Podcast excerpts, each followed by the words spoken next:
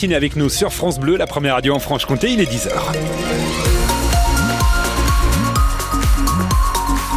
Lors des infos avec Dimitri Imbert. Bonjour Dimitri. Bonjour Cyril. Pour la météo, quelques rares éclaircies ce matin dans le Doubs, quelques averses aussi, mais dans l'ensemble c'est un temps gris et plutôt sec qui nous attend aujourd'hui, avec toujours une grande douceur pour la saison 9 à Pontarlier jusqu'à 12 en pleine à Dole, Besançon ou Vesoul. Sur Besançon, ça roule bien en ce moment, pas de soucis de circulation si vous êtes euh, dans le Haut-Doubs, ainsi que sur les autoroutes qui euh, traversent la région. Il peut y avoir encore des soucis en Haute-Saône. D'ailleurs, on va en parler Dimitri, puisque les agriculteurs, eux, ne désarment pas. Dans le Doubs, les actions débutent aujourd'hui, ça va être compliqué hein, circuler à partir choses ce matin. Les agris promettent une, une opération escargot direction l'A36 jusqu'à l'échangeur de Marchaux où ils seront à la mi-journée.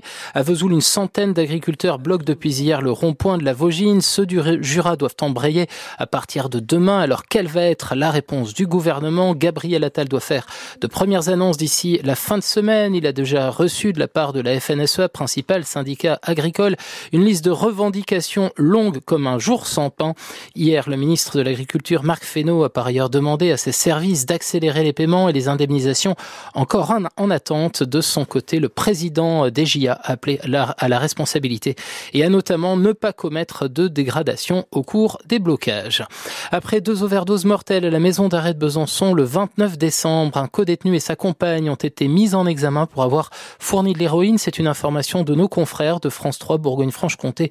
Tous deux sont soupçonnés d'avoir vendu la drogue aux deux victimes en leur faisant passer par le parloir. On est le 25 janvier, date très attendue par les opposants à la loi immigration. Le Conseil constitutionnel doit en effet donner sa décision cet après-midi. Les neuf juges vont rendre leur copie à partir de 16h30 au plus tôt.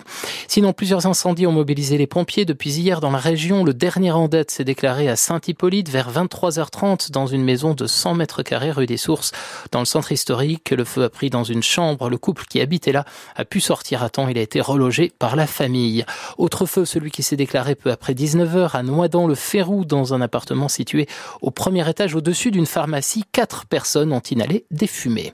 Le hand est une défaite surprise et très malvenue pour les filles de l'ESBF. Hier soir à Mérignac, nos handballeuses se sont inclinées 26-24. Elles menaient pourtant 15-9 à la mi-temps. Au classement général, l'ESBF reste septième, toujours à trois points du top 5, synonyme de Coupe d'Europe la saison prochaine. Et puis sinon, quoi de mieux qu'une bonne BD pour se changer les idées? Angoulême, c'est aujourd'hui que s'ouvre le Festival international de la bande dessinée, une 51e édition dont le jury est présidé sans casque, s'il vous plaît, par l'ex-Daft Punk Thomas Bangalter. Le Grand Prix a été décerné hier à Posy Simon, une auteure, une autrice de Grande-Bretagne.